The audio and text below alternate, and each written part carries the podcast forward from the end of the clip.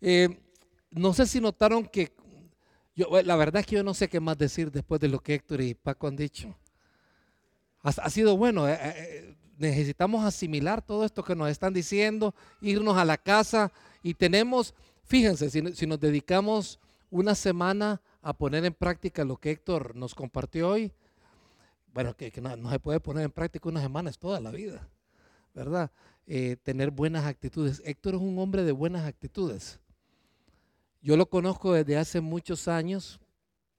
Eh, qué lástima, bueno, Dios sabe que, no pudimos seguir juntos debido a que nosotros nos tuvimos que mudar para México. Eh, pero era una bendición verlo siempre dispuesto, esa actitud tan, tan, tan bonita de Héctor. Lo que él compartió hoy es parte de su vida, no es, no crean ustedes que fue un estudio bíblico. Si lo ven como un estudio bíblico, pierden la oportunidad de sacarle todo el jugo. Buenísimo. Ah, si, si nos tomamos un tiempo para meditar acerca de eso, si nos tomamos un tiempo para meditar lo que Paco ha estado compartiendo con nosotros todos estos días, creo que nos podemos llevar de aquí a enero fácilmente haciendo cambios. Solamente con eso. Y eso, eso, es lo bueno de los campamentos. Podemos irnos de acá diciendo, vamos a hacer algo. Ahí, eh, como, eh, sí, no todo es perfecto. ¿ah? Estaba viendo cómo ambos comenzaron a hablar hablando de comida en, las dos. Y yo estaba traduciéndole a Alex, a Alejandro, le decía, Alejandro, esto es lo que significa en Centroamérica tal y tal comida, porque en México no lo tenemos. Y, ah, pero fíjense que yo también quiero hablar de comida, qué rico ha estado todo. Y yo quiero, yo dije, no voy a hablar de comida, pero eh, eh, hermanas, ¿quiénes, son, ¿quiénes han estado a cargo de la comida?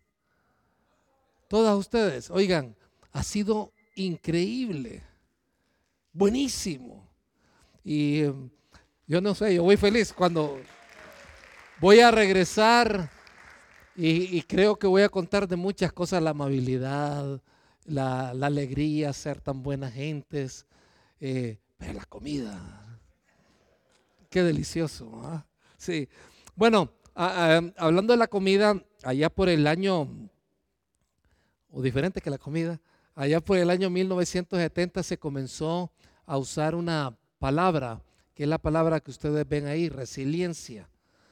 Eh, es una palabra que se empezó a usar más a niveles de estudios del comportamiento humano, a nivel de psicología, Ah, no se usaba tanto en psicología organizativa, como algunos de ustedes saben, sino que se comenzó a, usar más en la psicología política. Algunos políticos que lo golpeaban y lo golpeaban y los golpeaban y lo golpeaban y de repente salían adelante.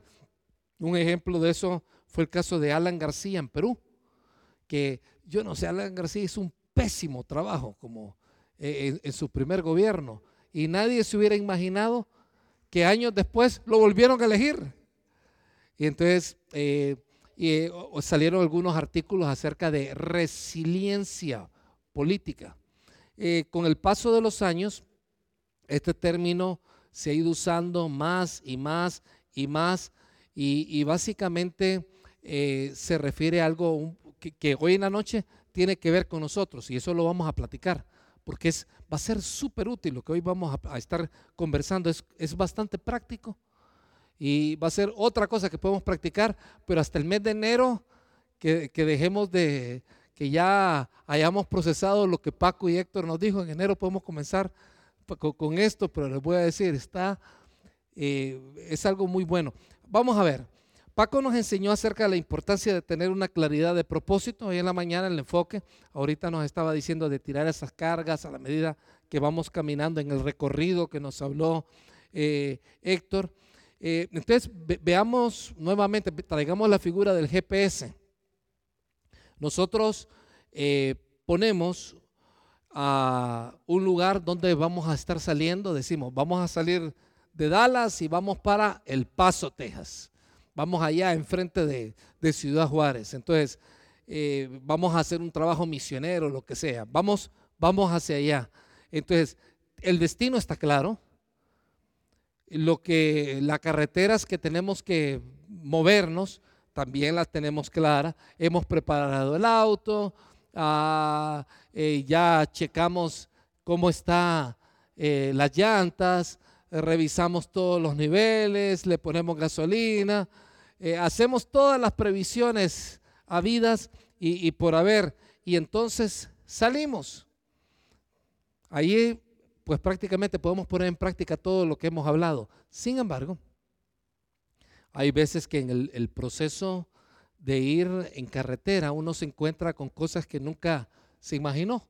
Por ejemplo, una vez a nosotros nos tocó una tormenta de arena cerca de Alburquerque, México. Por decir algo, nos tocó lo mismo en Torreón, yendo para Torreón con Loida. Ah, en otras ocasiones hemos visto accidentes viniendo para acá tuvimos que ver una persona pues prácticamente muerta en el pavimento aquí en, en, ah, Estados Unidos.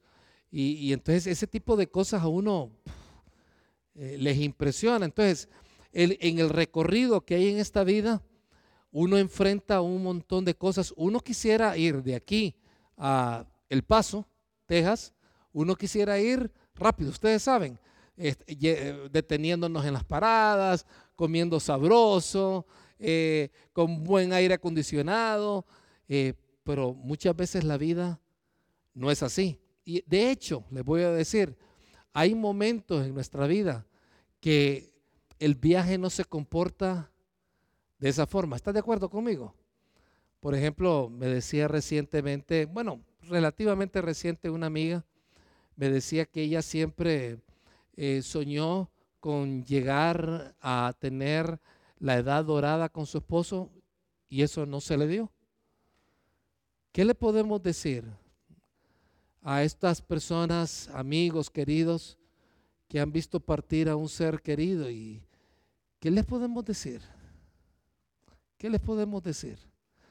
Me, doy a entender. Entonces, la vida muchas veces trae cosas que son muy difíciles. Sin embargo, les quiero decir algo. Todos sufrimos en esta vida. Todos vamos a sufrir. Sin embargo, y este es algo importante, una vez David dijo que él se ponía enojado porque miraba que personas que eran muy malas les iba bien. ¿Se acuerdan ustedes en el Salmo? Dice, ¿por qué a los bandidos, a estos impíos que están buscando hacer el mal les va bien y a nosotros nos va mal? Eh, muchas veces nosotros nos sentimos así, sin embargo, cuando David mencionó eso eran puras emociones porque la verdad que al Chapo le pudo ir bien, entre comillas, durante un tiempo, pero le estará pasando bien. Claro que no, claro que no. Una, algo que es una realidad es que nosotros los cristianos la pasamos mejor o menos peor que aquellos que no conocen de Dios. Y eso es importante entenderlo. Y, es pura lógica. Por ejemplo, eh, si es una familia y él tiene grandes vicios y ella reacciona a los vicios que él tiene eh, y se están peleando y los niños los están viendo, cómo gritan, más el dinero que están gastando en los vicios. Una familia que se empobrece y tiene bastante problema. Pero ¿qué pasa si esa familia conoce del Señor? Él se dedica a ella, ella a él, eh, ahorran, trabajan duro y entonces tienen el resultado de eh, de su trabajo. Entonces, a nosotros nos va menos mal de lo que le va a la mayoría de la gente. Eso no significa que todo va a ser color de rosa. Entonces, esa palabra es crucial cuando estamos hablando de este tema, porque las adversidades forman parte de nuestra vida y les voy a decir algo, son inevitables. O sea, no las vamos a poder evitar. Las adversidades están ahí. Aquel pastor o predicador o lo que sea que te dice que a los cristianos no le pueden venir adversidades y si le vienen adversidades porque tienen un problema en la vida de ellos, te está mintiendo y casi, casi está entrando a un nivel de herejía. ¿Sabes por qué? Porque todos tenemos circunstancias adversas. Jesús la tuvo y no fue por pecado. Jesús la tuvo y no fue porque él necesitaba aprender algo debido a que era un inmaduro. Todos vamos a tener adversidades. O sea, eh, ¿qué, podríamos decir de los hermanos en Venezuela, por ejemplo? es relativamente fácil escuchar lo que está sucediendo en Venezuela y entender que hubo una situación terrible ahí, pero no sé si alguna vez se han sentado a platicar con los hermanos. Enzo se fue para España a comenzar una iglesia con el corazón destruido completamente. Por cierto, ya está la mamá de Osnelli en, en Valencia, España. Es parte del equipo que tenemos allá. ¿Y cuántos años tienes de, no ver a tu mami? Cuatro años. Y van a pasar algunos años más a menos que el Señor haga un milagro allí, debido a situaciones como muchos de nosotros acá. ¿Es correcto? Entonces, lo que quiero, y, y los hermanos venezolanos nunca se imaginaron eso.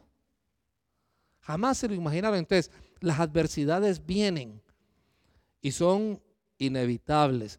Dice Isaías 53, solamente para que nos situemos en el contexto. Dice, mi siervo creció en la presencia del Señor como un tierno brote verde, como raíz en tierra seca.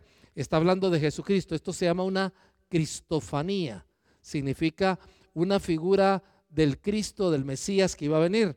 Dice, no había nada hermoso ni majestuoso en su aspecto, nada que nos atrajera hacia Él para aquellos que están acostumbrados a ver los eh, eh, personajes bíblicos a la luz del Jesús tipo Hollywood, ¿verdad? Que muchas, muchas veces lo sacan, hay un Ed Cavis, algún...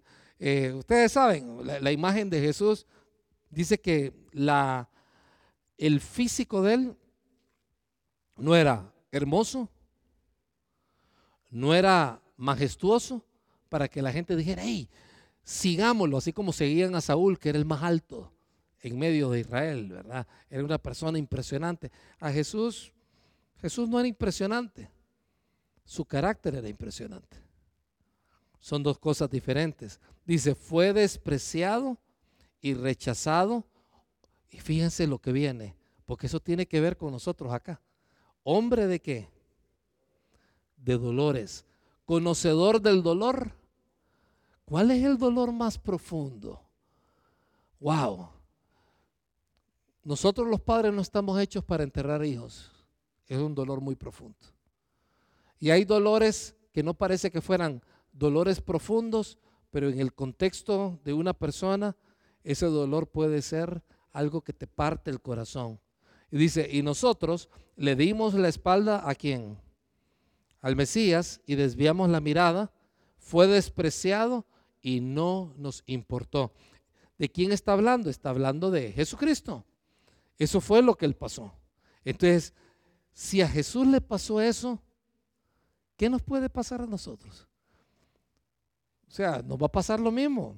O sea, así es la vida. Jesús sufrió siendo bueno y nosotros vamos también a sufrir.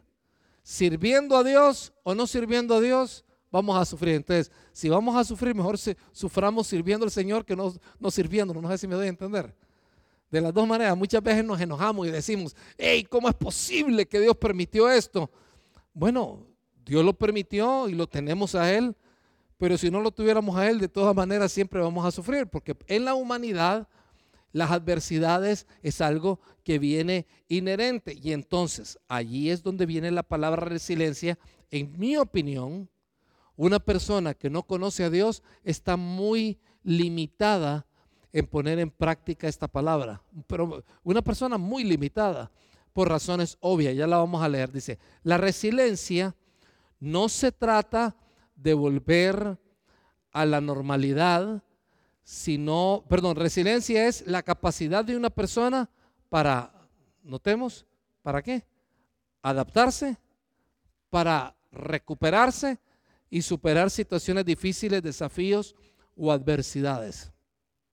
¿Qué significa esto? Que si tú y yo tenemos una adversidad y no nos adaptamos a la adversidad, si no nos recuperamos de esa adversidad y no superamos el resultado de esa adversidad, eh, no estamos siendo resilientes. Y si no estamos siendo resilientes, presumiblemente es que algo está pasando en nosotros, porque aún aquellos que no son creyentes pueden llegar a ser resilientes. Entonces, ¿qué es lo que está sucediendo? Les voy a poner un ejemplo. Es una señora eh, que tuvo una tremenda adversidad. Y yo, este ejemplo le he puesto cuánto, unas 500 veces, tal vez Paco no sé cuántas veces la ha escuchado. Eh, ella decía que ella no podía perdonar a su marido. No lo podía perdonar. Y yo andaba en mis 30 en aquel tiempo. Y yo le pregunté, oígame, ¿y por qué no? Porque es un, un infiel, un mal esposo, eh, eh, mujeriego, eh, tenía muchas, muchas muchos vicios, nos dejaba tirados. Y yo le dije, y oígame, y empezamos a hablar del perdón. Ella dijo que ella no lo iba a perdonar, ¿verdad? Y le dije, ok, ¿y, su esposo dónde está? No, ya murió, me dice. Ah, ok, murió. Ok, ya murió. ¿Y ah, hace cuánto tiempo murió? 20 años. Entonces, los hijos, y especialmente la hija que fue la persona que hizo contacto con nosotros, tenía al menos 20 años de escuchar a su mamá quejarse del impío, infiel, mujeriego, eh, alcohólico, etcétera, etcétera, que era su marido. Y esa señora, ah, ah, bueno, no sé qué, habrá sucedido con ella, pero entiendo que no pudo superar eso. Simplemente vino la adversidad, pero no solamente no se adaptó, sino que prácticamente dañó a toda su familia alrededor con bastante toxicidad, con bastante veneno, que, les afectó a, muchos de ellos. Entonces, la resiliencia es cuando te vienen las adversidades, claro, viene el golpe, nadie puede decir que no es golpe, ¿verdad? Viene y uno tiene que pasar por todo el círculo de duelo. Muchas veces el círculo de duelo no solamente cuando se le muere algo a alguien, una persona, eh, una, alguien muy querido. El círculo de duelo viene, algunas veces pierdes un trabajo, por ejemplo, que te gusta. O tenías un gran proyecto que nunca se cumplió. O se te murió una mascota. O sea, el círculo de duelo es importante que esté ahí. Primero es el impacto. ¿Verdad? Recibimos un impacto. Y en ese momento, cuando recibimos ese impacto doloroso, es cruel decirle a una persona, oye, supéralo, Señor está contigo, que no es así nomás. La persona tiene que pasar todo ese círculo. Ahora bien, una vez que estamos caminando en el círculo del duelo, comenzamos con esa etapa del shock, con la etapa de que no lo aceptamos, eh, de repente nos damos cuenta que sí sucedió y nos enojamos y empezamos a repartir culpas por todas partes, lidiamos con esas culpas, eh, nos vamos enfocando. Y lamentablemente muchas personas nunca salieron de eso y se quedaron en el círculo y no lo completaron, porque el círculo termina cuando la persona dice, ya pasó y no puedo hacer nada. Y entonces una profunda tristeza lo invade a uno esa tristeza, como sabemos nosotros, puede ser mala o puede ser buena. Por si no sabías, hay tristezas malas y hay tristezas buenas. Las tristezas malas son aquellas que no te ayudan a ser resiliente. En otras palabras, que no te ayudan, lee conmigo, a adaptarte, a recuperarte y a superar esas situaciones difíciles.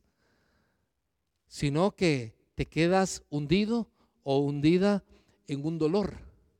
Entonces, versus la tristeza buena, que es la que nos habla la Biblia, que dice que nos reconforta, eh, nos hace tomar buenas decisiones, nos lleva a reconocer que Dios nos ha sustentado, que Dios nos va a sacar adelante y a pesar de todas esas adversidades, tarde o temprano lo vamos a ver con Él, por lo tanto podemos caminar en esta tierra con una sonrisa en el rostro.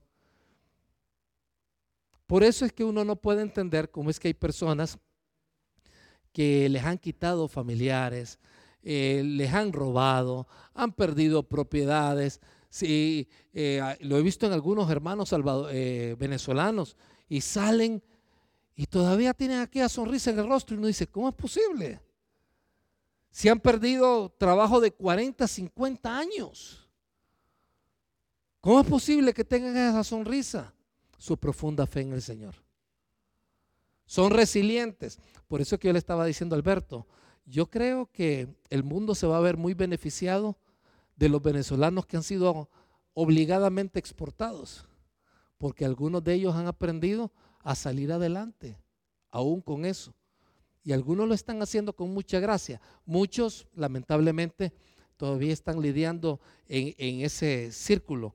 E, entonces, básicamente, la resiliencia es esa habilidad para enfrentar los obstáculos, para enfrentar el estrés, para enfrentar el trauma, para encontrar, fíjense que es importante, para encontrar formas poder sobrellevar lo que tenemos, aprender de eso que estamos sobrellevando de una forma positiva y una forma constructiva.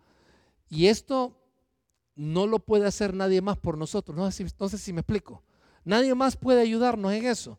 Si uno no busca en el momento, cuando está todo atolondrado con los golpes, te vas a quedar allí. Por eso es que eh, a mí me enoja muchísimo cuando escucho, la vez pasada estaba escuchando a un pastor, eh, y después le voy a decir otra cosa que dijo, pero estaba escuchando un, dos predicadores que hay en YouTube que, estaba diciendo, eh, es que los cristianos cuando tienen que buscar una ayuda o tienen un problema mental, es que no saben lidiar con los problemas que tienen adentro. Y digo yo, wow, increíble que haya gente tan cruel. Las enfermedades mentales existen. Nadie se las está inventando y así como alguien se enferma del estómago, se enferma de la mente y necesita ayuda psiquiátrica, ayuda de psicólogos, ayuda de terapeutas. De la misma manera, cuando somos golpeados, nosotros necesitamos gente que nos ayude. Y, entonces, eh, si veo una persona, por, decir algo, que eh, nunca ha tenido un ataque de ansiedad, por, por decir algo, y de repente lo comienza a experimentar, pero un mes después vuelve a tener lo mismo. Y dos meses después vuelve a tener otro ataque de ansiedad. Y en tres meses después ya no es solamente de ansiedad, sino de pánico. Y aquello comienza a aumentar. Uno no puede quedarse de brazos cruzados, sino que, como estamos diciendo, deben encontrar la forma de sobrellevarlo. Porque Dios te hace responsable de, buscar la salida en cuanto a eso. Entonces, eh, la persona, yo, creo que el día de hoy puede ser que muchos de nosotros hemos pasado por adversidades y hasta cierto punto decimos, esta adversidad me marcó y yo ya no puedo salir adelante. Ya, ya, ya quedé tostado, ya quedé golpeado, no puedo salir adelante. Yo te quisiera retar a que te conviertas en un hombre y en una mujer resiliente. Y la Biblia nos dice cómo. vamos a leer. Es más, nos dice la manifestación obvia cuando estamos saliendo de eso. Hay una frase de, de Vince Gombom que me gustó. Dice, la resiliencia no se trata de volver a la normalidad. Porque no puede haber normalidad cuando ha habido una adversidad que te cambia la normalidad. ¿Estás de acuerdo conmigo? Sino de aprender a funcionar bien a pesar de las adversidades. ¿Qué es funcionar bien? Que puedas volver a amar que puedas volverte a preocupar por la gente, que te puedas volver a reír viendo una película, que comiences, por ejemplo, hoy que estaba viendo a los hermanos, eh, cuando nos tomamos la foto acá, comenzó de broma en broma con unas cuantas barriguitas ahí, pero después se desarrolló con todos los hombres, ¿lo vieron? Qué, bonito. Entonces, reírse. Si en ese momento, a mí me hubiera gustado tomar una foto de, de allá hacia las hermanas, medio, medio mundo de ellas riéndose. Oigan, eso, eso, es bonito. Entonces, eh, para ir poniendo esto en perspectiva, ¿cuál es el punto de partida? Creer en Jesucristo. De ahí en adelante, nosotros tomamos el paso. Ese es un evento único e irrepetible, pero tomamos el paso de seguir adelante. ¿Cuál qué, qué, es ese paso? Tomar la decisión de qué? De decirle, Señor, yo quiero servirte, yo quiero ser tu discípulo, sé que en el recorrido voy a tener un montón de problemas. Y por eso fue que en Santiago 1.24 leemos, hermanos míos, considérense muy dichosos. Y me, me, gusta eso. Me gusta esa versión, estoy leyendo la versión nueva traducción viviente. Dice, considérense muy dichosos cuando estén pasando por diversas pruebas. Notemos, no es falta de sensibilidad de parte de Santiago. Algunos dicen que Santiago es muy duro, pero no es falta de sensibilidad de parte de él. Él lo que le está diciendo es, tienen pruebas hasta que ustedes no pueden sonreír, eh, eh, echarse una carcajada, salir adelante. Probablemente no está superando la prueba.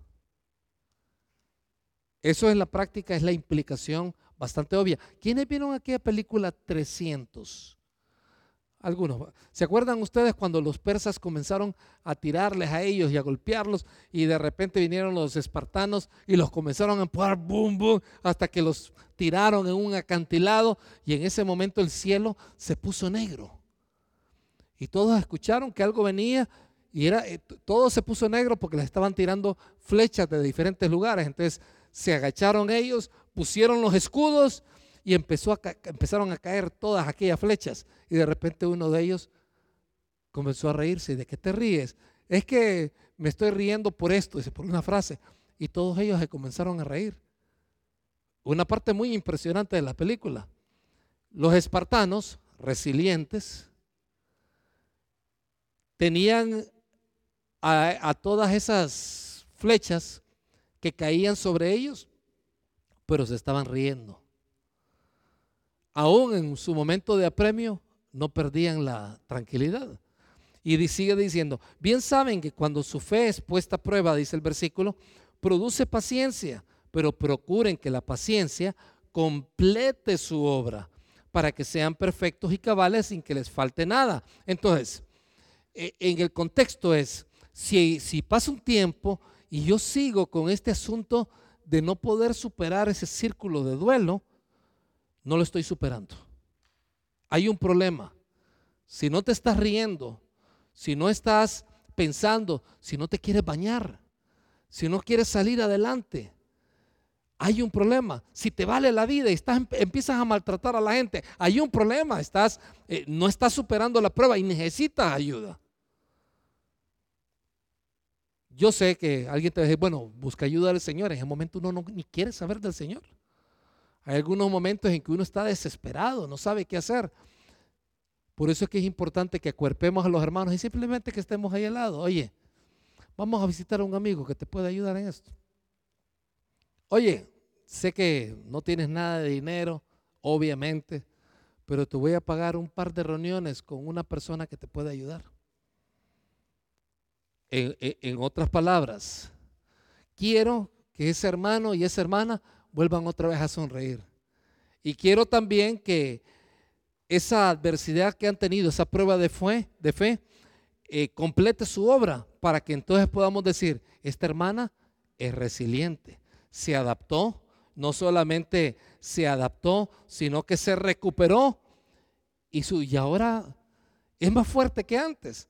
Eh, Loida me estaba diciendo, fuimos estábamos en un café. Loida creo que fue en Lua, en un café, allá en, en Monterrey.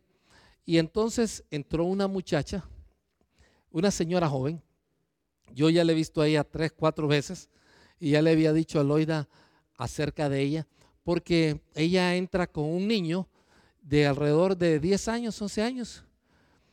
Y el niño aparentemente normal. Pero entra y el niño comienza a, tener algunos gestos, algunas expresiones. La primera vez yo dije, es autista, porque yo tengo un sobrino que es autista. O sea, lo, pude reconocer súper bien. Y entonces en, una de ellas eh, me puse de pie, iba a pedir también un café y, le dije, óigame, yo tengo un sobrino que es, eh, que es autista, su niño está muy bien, la felicito, muy bien cuidado, etcétera, etcétera. Bueno, uno de esos días yo estaba bien trabajando ahí en el café cuando mi esposa vio entrar a esta muchacha, no la conocía, ¿verdad? Hasta ese momento. Y Loida la vio y te saludó con una sonrisa. Y me dice Loida, Sergio, algo que yo he notado, me dice, es que la gente que ha sufrido y ha superado todo el proceso, son, son mejores personas, son mejores seres humanos, son personas más completas.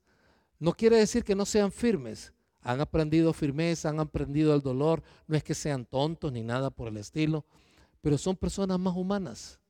Así como pueden ser más fuertes para poner límites, por el otro lado, son personas más fuertes para mostrar compasión y mostrar solidaridad. Qué bonito es eso. Y entonces de eso es precisamente lo que está hablando Santiago. Hay que ir más allá. Eso, eso se llama el derecho a reír, el derecho a disfrutar, el derecho a estar alegre. Hasta cierto punto, la Biblia lo implica claramente. Los impíos, los que no conocen de Dios, no pueden estarse riendo como nosotros nos reímos. Nosotros no solamente tenemos el derecho de reírnos, no la obligación. Mientras que aquellos que no conocen a Dios, la verdad es que la vida para ellos es muy difícil. Segunda de Corintios 4:8 dice, por todos lados nos presionan las dificultades. ¿Quién lo dijo? Pablo. ¿Por cuáles lados? Por todos lados. Y eso cuando dice por todos lados es por todos lados. Pero no nos aplastan. Estamos perplejos, pero no caemos en la desesperación. Porque ser aplastado y ser, estar desesperado es igual a no adaptarse y no recuperarse. Dije, somos perseguidos, pero nunca abandonados por Dios. Somos derribados, pero no destruidos. Mediante el sufrimiento, nuestro cuerpo sigue participando de la muerte de Jesús para que la vida de Jesús también pueda verse en nuestro cuerpo. En otras palabras, a, mí, no me gusta el sufrimiento. Por ejemplo, hace poquito estaba viendo a dos de mis hijos que están, han estado sufriendo por otros dos de mis hijos que no andan, yo no sé, yo no sé si andan mal o requete mal o súper mal. Han tomado malas decisiones en sus vidas. Y, muchas veces viene, viene aquel dolor, fíjense qué interesante, como padres Lloyd y yo sufrimos al ver a hijos que no toman buenas decisiones. Y, pero nos duele mucho cuando vemos a sus dos hermanitos sufriendo por sus hermanos. Entonces uno dice, wow, y, esto, este asunto es agradable. Pregunto, ¿es agradable eso? Claro que no es agradable, es terrible. A uno le parte el corazón. Y si a eso le sumas enfermedades, y si eso eh, le sumas cualquier otra cosa, es algo que, que, que te puede descuartizar completamente. Pero fíjate que el propósito de Dios detrás de todo esto no es acabarte, sino que realmente seas resiliente, mejor persona, más fuerte. Me gusta lo que dice Jane McGonigal, dice ella, la vida no te derriba, te pone a prueba. La resiliencia no es solo rebotar, es también crecer. Y eso es una gran verdad. O sea, yo, antes de, seguir leyendo, quiero preguntarte, ¿hay alguna circunstancia en tu vida, la has identificado donde tú dices, yo no volví a ser igual a esto que me pasó? Si tu respuesta es sí, ahí viene la siguiente pregunta. Eh, ¿Te puedes considerar una mejor persona después de esto? ¿Un mejor ser humano? ¿O tú crees que más bien has retrocedido? Y ha pasado mucho tiempo y te has venido para atrás, no estás pasando la prueba y necesitas ayuda. Y es responsabilidad tuya buscar la forma de salir adelante. No estoy hablando de humanismo, te estoy hablando que el Dios del universo, ahí está. Para ponerles un ejemplo, la vez pasada me dice una señora, necesito que usted converse con, con, fulano de tal, eh, ¿me puede ayudar? Claro que sí, le digo yo. Entonces, eh, eh, le digo a él que le llame. No, no, no, no. Dele el número mío, dígale que cualquier cosa, yo estoy a la orden. Dele simplemente mi número, que me llame cuando él quiera. Porque si usted le obliga, él no va a poder salir adelante. Si él no llama y lo hace por obligación o porque me tiene pena a mí, eso no va a ser útil. De la misma manera es nosotros en la resiliencia con Dios. Está Dios ahí, Dios ya nos dejó el número. Dios ya nos, nos dice que 24 horas, las 7 días de la semana, durante 364 días Él está por nosotros. Pero no lo queremos buscar. No queremos ir donde Él. Tenemos el número de una terapeuta, de un consejero, de un psiquiatra, y no, no lo queremos hacer. Tenemos eh, eh, la información de pastores y amigos que nos pueden ayudar con un matrimonio que está sufriendo y simplemente no queremos superar eso. Hay algo, hay algo que nos dice, ay, qué rico es estar en la adversidad y ser un miserable, aunque no lo creas. Hay personas que les gusta estar así, porque viene la gente y le dice, ay, pobrecita, pobrecito, todo lo que sufre. Y esa, y esa sensación de víctima es, es, deliciosa para algunas personas. No me preguntes por qué, pero así sucede. Y hoy en día es más fuerte que nunca. Muchachos y muchachas no quieren salir adelante. Quieren que cuando estén corriendo, tú inmediatamente salgas y hagas lo que tengas que hacer por ellos o por ellas. Pero no van a poder salir adelante porque no depende de tu ayuda. Depende si ellos quieren ayuda, sí o no. ¿Me, doy a entender? No van a aprender a ser resilientes si ellos no aprenden a adaptarse, a recuperarse y a sobrellevar todo este asunto. Y Dios está ahí, Dios está disponible. En Juan 16, 31 dice, ¿por fin creen? preguntó Jesús. Pero se acerca el tiempo, de hecho ya ha llegado, cuando ustedes serán dispersados. Cada uno se irá por su lado y me dejarán solo. Sin embargo, no estoy solo. Perdón, no estoy solo porque el Padre está conmigo.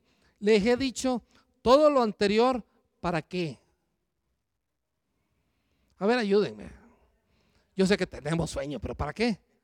Para que en mí que tengan que. Les he dicho todo lo anterior, en otras palabras. el saber que no estoy solo me da paz. Aquí en el mundo, dice, tendrán muchas pruebas y tristezas, pero anímense, porque yo he vencido al mundo. Entonces, entramos otra vez. Tenemos pruebas y tristezas, sí, pero ¿quién ya venció al mundo? ¿Quién nos va a ayudar a adaptarnos? ¿Quién nos va a ayudar a recuperarnos? ¿Quién nos va a ayudar a sobrellevar todo esto, hermanos? Em, ah, no sé, yo, le digo esto a Loida, yo creo que nosotros hemos sufrido, pero no hemos sufrido tanto. Y tal vez los mayores sufrimientos vienen en camino. Pero si yo estoy poniéndome a llorar porque los demás, los sufrimientos más grandes vienen en camino, no voy a poder reír. Entonces, si Dios me lo quiere enviar, que me lo envíe. Puede ser que nunca nos lo envíe. Como decía Paco, muchas cosas que uno está preocupado nunca suceden, ¿es correcto? Pero por otra parte es algo que yo no puedo controlar. Entonces lo que yo voy a hacer es recuperarme, salir adelante y vamos a ser más fuertes. Hace poquito un hermano muy querido, eh, Samuel se llama él, me decía, Sergio, me dice, yo creo que yo no hubiera podido soportar ni una cuarta parte de las cosas que han estado pasando a nivel de enfermedades, a nivel de tu familia, me dice. Pero yo, yo veo cómo Loida lo lleva con alegría, con, con gozo. Es igual o mucha más madura que antes. Y yo digo, es Dios trabajando en la vida de cada uno de nosotros. Adversidades van a venir. Algunos de nosotros hemos tenido dolores que nos parten el corazón, ¿es correcto? Por ejemplo, yo tengo uno de mis hijos que tiene una enfermedad eh, que le está causando un grave daño. Y, estamos viendo cómo con el paso del tiempo la persona se va viniendo para abajo y para abajo y para abajo y para abajo. Y eso, te voy a decir, a nosotros nos causa dolor. Pero podemos reír ¿Me explico? De eso estamos hablando. Quiero, quiero preguntarte, si yo te dijera de 0 a 100, ¿qué tan resiliente eres? ¿Qué dirías? De 0 a 100. Donde 100 es, ah, lo que me pasó. Fue terrible lo que me pasó. Pero eso no me va a impedir que me vaya al cine a ver esta buena película. me doy a entender, no estoy diciendo que nos vayamos a, ver películas para, para que nuestra mente se, se, distraiga. No, no, estamos hablando de medicinas para estar bien de la mente, porque el sexo, el alcohol, las películas pueden ser medicinas mentales para eh, no sufrir tanto. Pero una vida equilibrada te lleva a reírte, estar entre hermanos es divertido. Es muy divertido estar entre hermanos, reírse, simplemente sentarte a tomar un café y ponerte a llorar con la gente que tú tienes a tu alrededor. Y estás llorando y de repente aquel que de todas maneras hace chiste, aún con el, cuando hay dolor, te saca de, ese, de ese estado soporífero que tú tienes. Había un, había un amigo nuestro, eh, cuando yo estaba todavía en, la escuela, en el colegio, en la secundaria, que nosotros siempre lo llevábamos a él porque cuando habían, no, no, nos pasaron muchas veces, dos, tres veces creo que sucedió eso, pero decíamos, hay que llevar a Fernando, hay que llevarlo a él, porque no conocía a la persona y se ponía a llorar. Pero al ratito también era, el que estaba haciendo chistes. Entonces hacía que todo el ambiente fuera mucho más relajado alrededor. Eh, el Salmo bueno, si, si, si, podemos seguir allí, ah, sigue diciendo el verso en Mateo 11, lo acaba de compartir Paco, no me voy a concentrar ahí. Vengan a mí todos los que están cansados y llevan cargas pesadas y yo les daré descanso. Dice, déjenme enseñarles, porque yo soy humilde y tierno de corazón y encontrarán descanso para el alma, pues mi yugo es fácil de llevar y la carga que les doy es liviana. Entonces, ¿qué es lo que nosotros tenemos que hacer? Aprender a ir, a donde el Señor y dile, Señor, vengo y te deposito las cargas a ti, ¿verdad? Eh, e, ese es mi primer paso para sobrellevar este dolor que estoy teniendo en este momento. Ayúdame, Señor, porque no sé qué hacer. Ayúdame a seguir adelante. No sé qué hacer. Y te voy a decir, si lo haces, el Señor te va a empezar a dar salida. Platica con otros hermanos. Entonces, en vez de preguntar, ¿puedo hacerlo? Cuando tienes adversidad, lo que deberías de preguntarte es, ¿cómo puedo hacerlo? ¿Puedo sobrellevar todo esto? Sí, sí lo puedes sobrellevar. Tienes al Señor, Él lleva tus cargas. La resiliencia es parte de nosotros. Hermanos, eh, nadie entiende a las iglesias de hispanos en Latinoamérica, en, en Estados Unidos. El gringo promedio no lo entiende, ustedes lo saben. No, no, no pueden entenderlo. Hay mucho juicio, hay mucha, eh, mucho sí, prejuicio, muchas ideas, prejuzgan en muchos lugares. No pueden entender todo lo que pasamos nosotros. Algunos que hemos tenido que sufrir eh, con años de no ver a familiares. Y es bien fácil decir, pues regrese a su país para que no, no sufra tanto, ¿verdad? E, e, es bien fácil poder decir todo eso. Es súper fácil. Vaya, regrese a sufrir. Por eso es que Dios lo tiene allá sufriendo en el país por algo. Y, entonces hay gente que es, es así, es así. Pero te voy a decir, nosotros podemos superar todo ese dolor y decir, Señor, tú nos vas a sacar. Salmo 34, 17. El Señor hay a los suyos cuando claman por Él, por ayuda, lo rescata de una tercia parte de todas sus dificultades. Eso dice, ¿verdad? Gerardo, ¿qué dice? De todas, de todas, de todas sus dificultades. Y como Gerardo estaba bien atento, le pregunté, porque a la gente que está dormida no le puedo preguntar. Entonces, fíjense que dice de todas sus dificultades y, sigue diciendo, el Señor está cerca de los que le tienen quebrantado, de los que tienen el quebrantado el corazón y él rescata a los de espíritu destrozado la persona íntegra enfrenta muchas dificultades, no, dice pocas, muchas. ¿Quién, ¿Quién, tiene muchas dificultades? La persona que íntegra, no dice el Chapo. El Chapo enfrenta muchas dificultades, ya vemos. Obviamente él se metió en ese lío, Pero dice, la persona integra muchas dificultades, enfrenta muchas dificultades. Y aquí viene la parte que me encanta, pero el Señor llega al rescate en cada ocasión. Entonces, él, ya nos dejó el número. Llamémoslo. Busquémoslo. Es más, él, te está diciendo, ya lo leíste.